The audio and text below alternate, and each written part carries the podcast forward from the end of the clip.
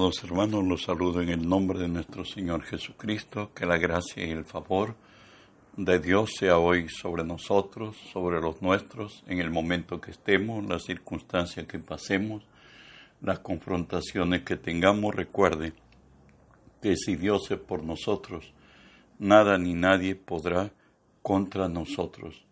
Hoy estudiamos la palabra de nuestro Dios en el Salmo 78, 41 que nos dice así, y volvían y tentaban a Dios y provocaban al Santo de Israel. Hoy tenemos la culminación de la serie que hemos titulado ¿Cómo limitamos a Dios? Él nos dice hoy, si lo dejares, Él te desechará. ¿Sabes? Dios dicta las reglas de la moral y conducta. Tiene el poder de juzgar a todos. Su veredicto es justo, irrevocable e inapelable. Isaías 14:24 nos dice, Jehová de los ejércitos curó diciendo, ciertamente se hará de la manera que lo he pensado, y será confirmado como lo he determinado. El Salmo 75:7 nos dice así, mas Dios es el juez, a este humilla y a aquel enaltece. Dios había hecho una promesa a Elí que de él, su descendencia, serían los sacerdotes del Señor. Sin embargo, escúchelo lo que dice el mismo Señor en 1 Samuel 2.30.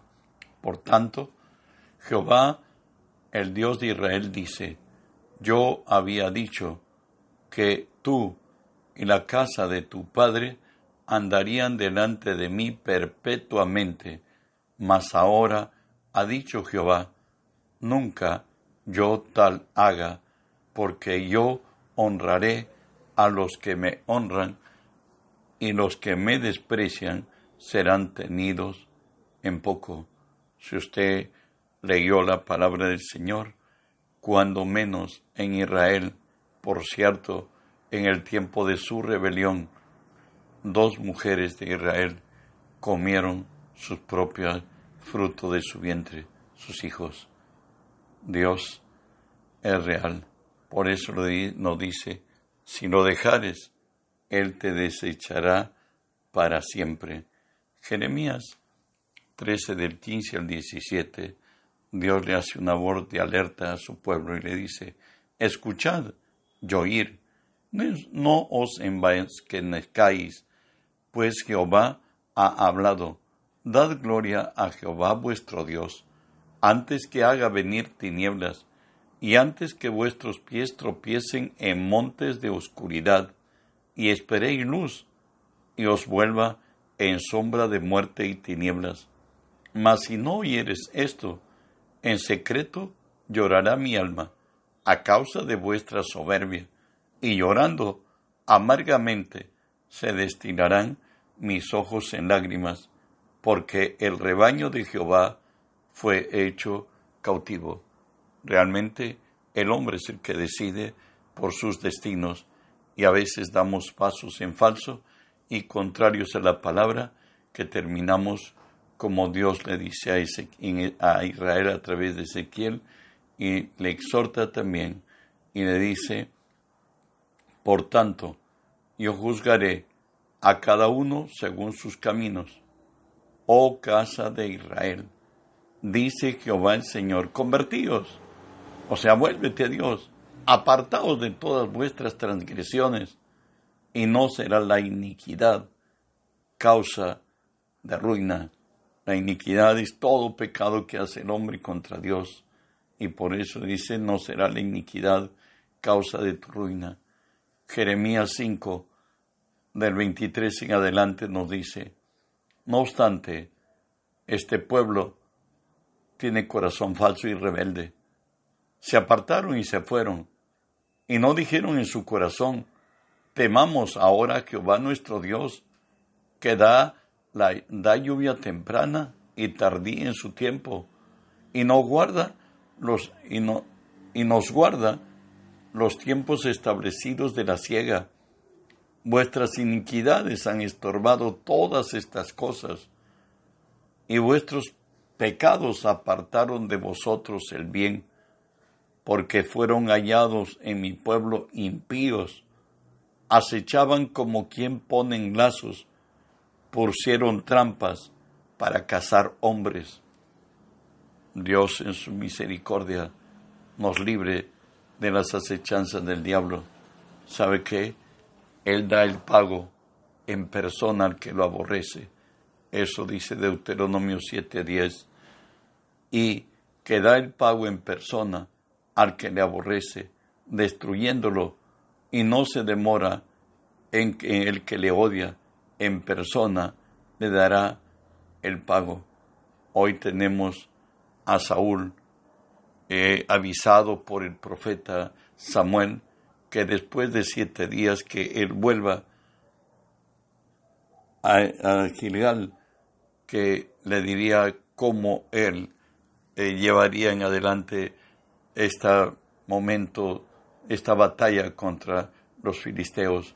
Sin embargo, él apresuró, se dejó determinar por sus sentidos y terminó él mismo presentando el holocausto para el Señor. Y de pronto cuando él estaba, había terminado de presentar el holocausto, en la escena está el profeta Samuel. Y al interrogarlo, le dice, ¿qué haces? Bueno, pues le dice, porque tú no venías a tiempo, porque los filisteos estaban en Mimas, el pueblo se me ha desertado, éramos treinta mil, hoy, hemos quedado solo tres mil. La respuesta del profeta es esta, 1 Samuel 13, 13 y 14.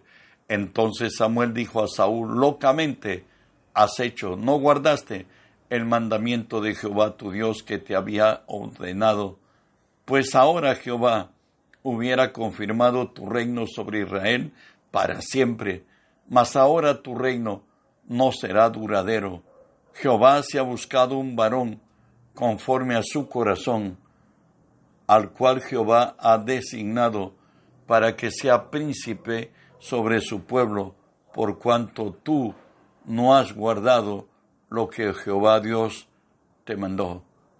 Y de pronto también 1 Samuel 15 le dice el profeta así al rey Saúl, y Samuel dijo, ¿se complace Jehová tanto en holocaustos y víctimas como el que se obedezca la palabra de Jehová? Ciertamente el obedecer es mejor que los sacrificios y prestar atención que la grosura de los carneros como pecado de adivinación en la rebelión y como ídolos e idolatría la obstinación, por cuanto tú desechaste la palabra de Jehová, él también te ha desechado para que no sea rey.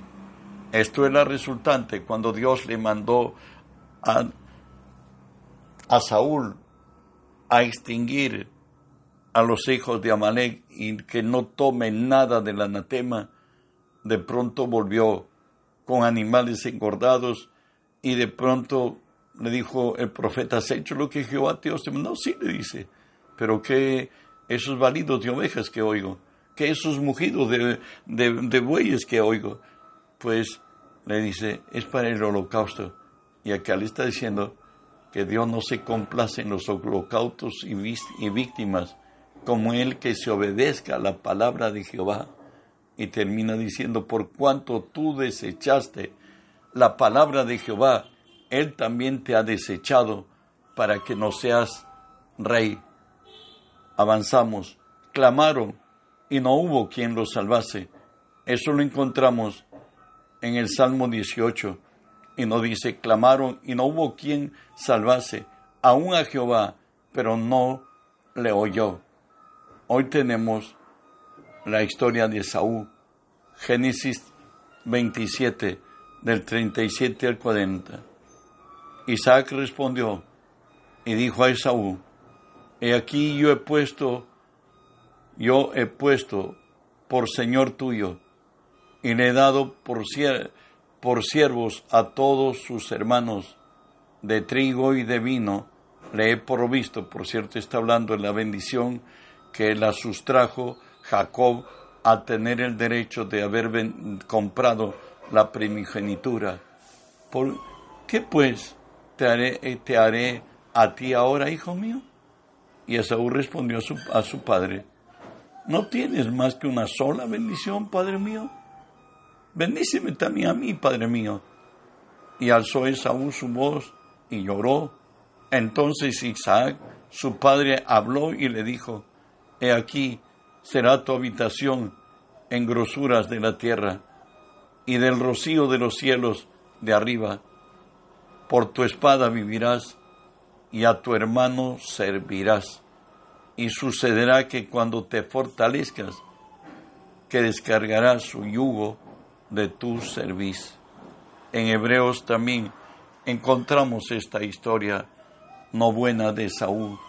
Y nos dice Hebreos 12, 15 al 17, mirad bien, no sea que alguno deje de alcanzar la gracia de Dios, que rotando alguna raíz de amargura os estorbe y por ella muchos sean contaminados, no sea que haya algún fornicario o profano como Esaú, que por una sola comida vendió su primogenitura, porque ya sabéis que aún después deseando heredar la bendición, fue desechado y no hubo oportunidad para el arrepentimiento, aunque lo procuró con lágrimas.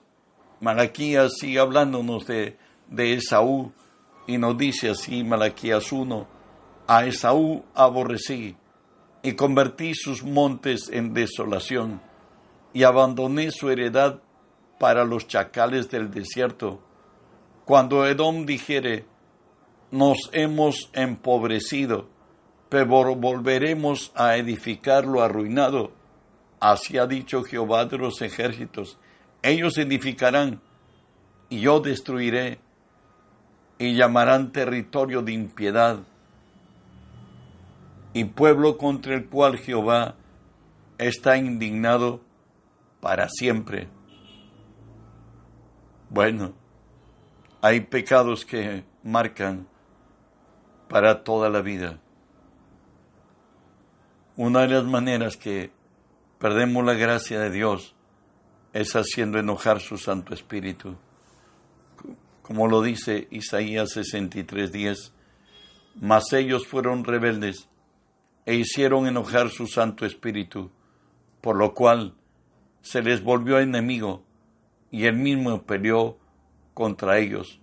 Hoy veremos muy a la ligera la historia de Usías, rey de Israel, segunda de Crónica 26.5, y persistió en buscar en los días de Zacarías entendido en visiones, y en estos días que buscó a Jehová, él le prosperó. Continuamos, segunda de Crónicas 26:15, e hizo en Jerusalén máquinas inventadas por ingenieros para que estuviesen en las torres y en los baluartes, para arrojar grandes saetas y piedras, y la fama, su fama se extendió lejos porque fue ayudado maravillosamente hasta hacerse poderoso. Mas cuando ya era fuerte, su corazón se enalteció para su propia ruina, porque se rebeló contra Jehová su Dios, entrando en el templo de Jehová para quemar incienso en el altar del incienso, por cierto, eso solamente era el privilegio de los hijos de Aarón. Y bueno, pues continuamos la historia.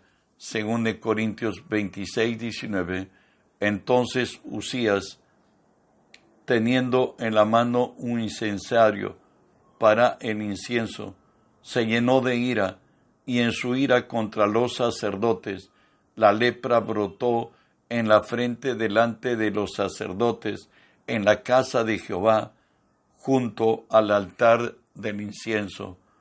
verso 21, segunda de Crónica 26 nos dice, así el rey Usías fue leproso hasta el día de su muerte, habitó leproso en una casa apartada, por lo cual fue excluido de la casa de Jehová, y Jotán su hijo tuvo cargo de la casa real, gobernando al pueblo de la tierra. También somos exhortados por Dios a no hacer alarde de, nuestra, de nuestro poder. Eso está escrito, Salmo 75 del 5 al 7.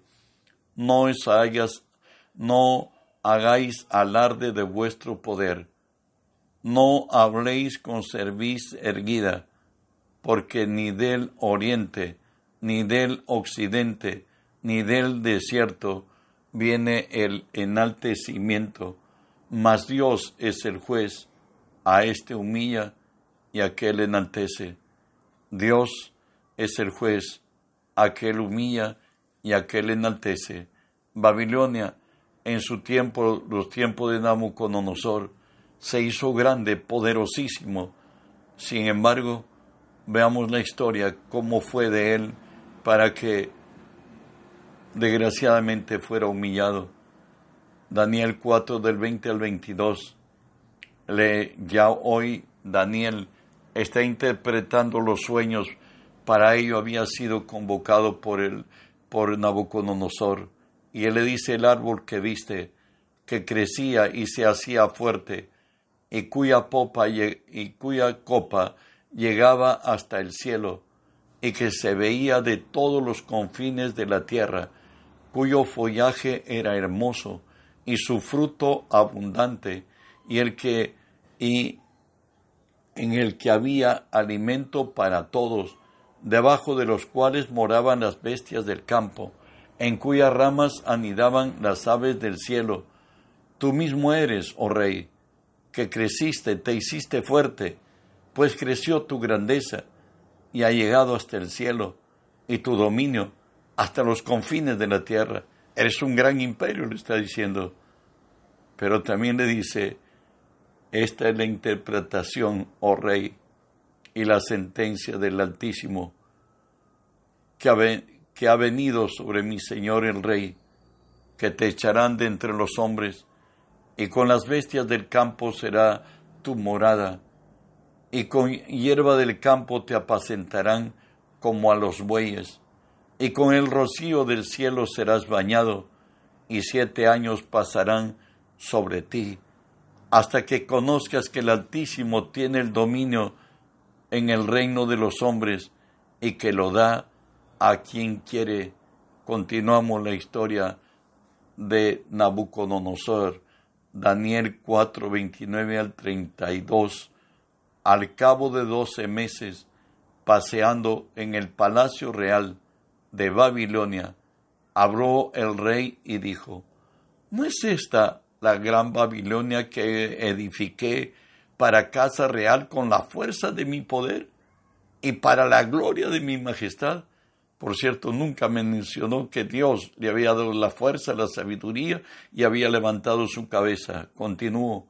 Aún estaba la palabra en la boca del rey cuando vino una voz del cielo. A ti te dice, rey Nabucodonosor, el reino ha sido quitado de ti, y de entre los hombres te arrojarán, y con las bestias del campo será tu habitación, y como a los bueyes te apacentarán, y siete tiempos pasarán sobre ti, hasta que reconozcas que el Altísimo tiene poder en el reino de los hombres y lo da a quien Él quiere. Terminamos ya. Daniel 4:33. En la misma hora se cumplió la palabra que Nabucodonosor sobre Nabucodonosor y fue echado de entre los hombres y comía hierba como los bueyes, y su cuerpo se mojaba con el rocío del cielo, hasta que su pelo creció como pluma de águilas, y sus uñas como la de las aves. Saben, en Dios está la virtud de exaltar y en Dios está el poder de humillar.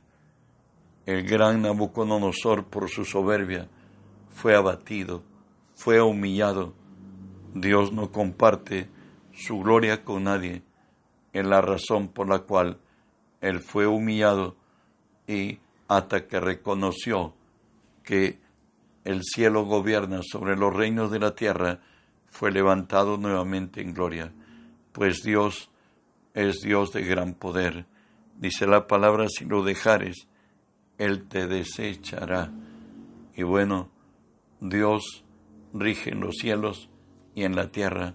La palabra dice que Él tiene virtud para derribar al árbol sublime, para hacer secar al árbol verde, para levantar al árbol bajo y hacer reverdecer al árbol seco. Él es el Señor en los cielos y en la tierra. No olvides de reenviar el mensaje, pues es nuestra misión encomendada por el Señor. Él dijo, Toda potestad me es dada en los cielos y en la tierra, por tanto, y de hacer discípulos a todas las naciones. Que la bendición del cielo te alcance y que muchos reciban el mensaje y tú seas el instrumento de reenviarlos. Bendiciones.